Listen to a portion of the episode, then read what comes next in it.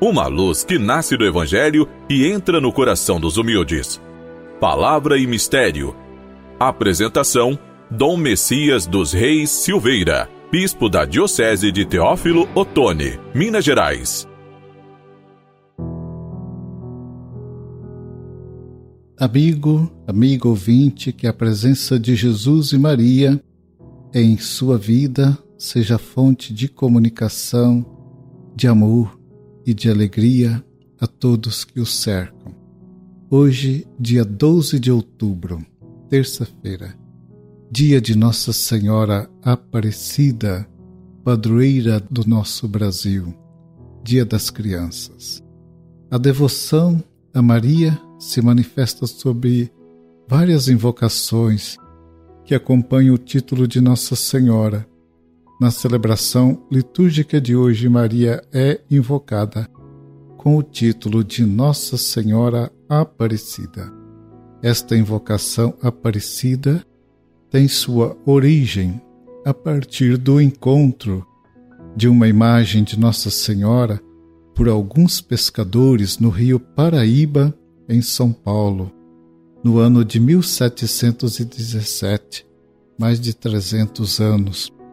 Maria, invocada sob os seus diversos títulos, é aquela mulher humilde, simples, que em sua juventude concebeu do Espírito Santo seu filho Jesus e anunciou o projeto de Deus em depor os poderosos de seus tronos e exaltar os humildes, acumular de bens os famintos e despedir os ricos de mãos vazias, conforme nos narra o Evangelho de Lucas.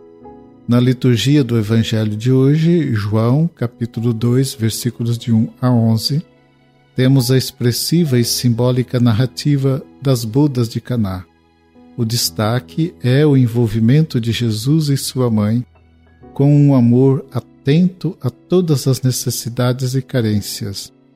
Certamente a festa de casamento acontecia em um ambiente familiar, simples e humilde, característico da própria família de Jesus e de seus amigos.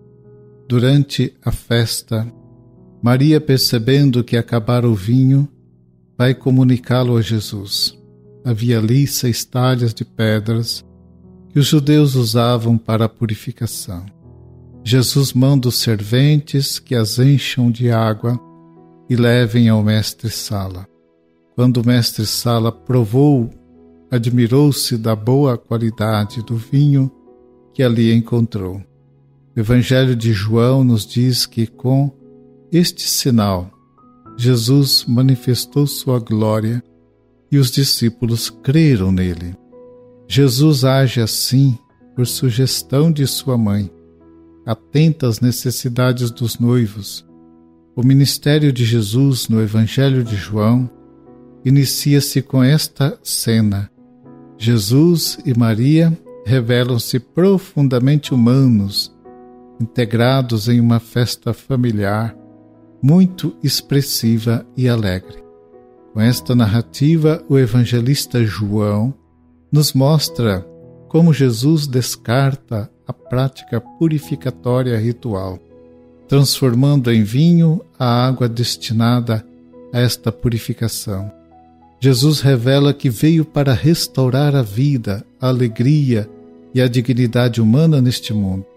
Jesus supera as observâncias legais pela prática do amor solidário e libertador, no qual se manifesta a glória de Deus.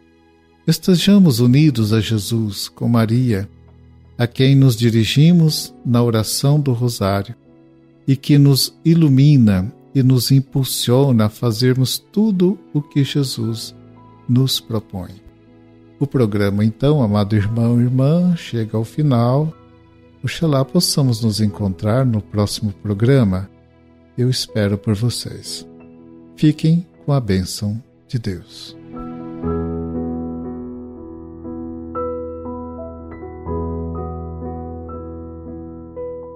O Senhor esteja convosco, Ele está no meio de nós. o Deus de bondade que, pelo Filho da Virgem Maria, quis salvar a todos, vos enriqueça com sua bênção. Amém. Seja-vos dado sentir sempre e por toda a parte a proteção da Virgem, por quem recebestes o Autor da vida. Amém. E vós, que vos reunistes para celebrar sua solenidade, possais escolher a alegria espiritual e o prêmio eterno. Amém. Abençoe-vos o Deus Todo-Poderoso, Pai, Filho e Espírito Santo. Amém.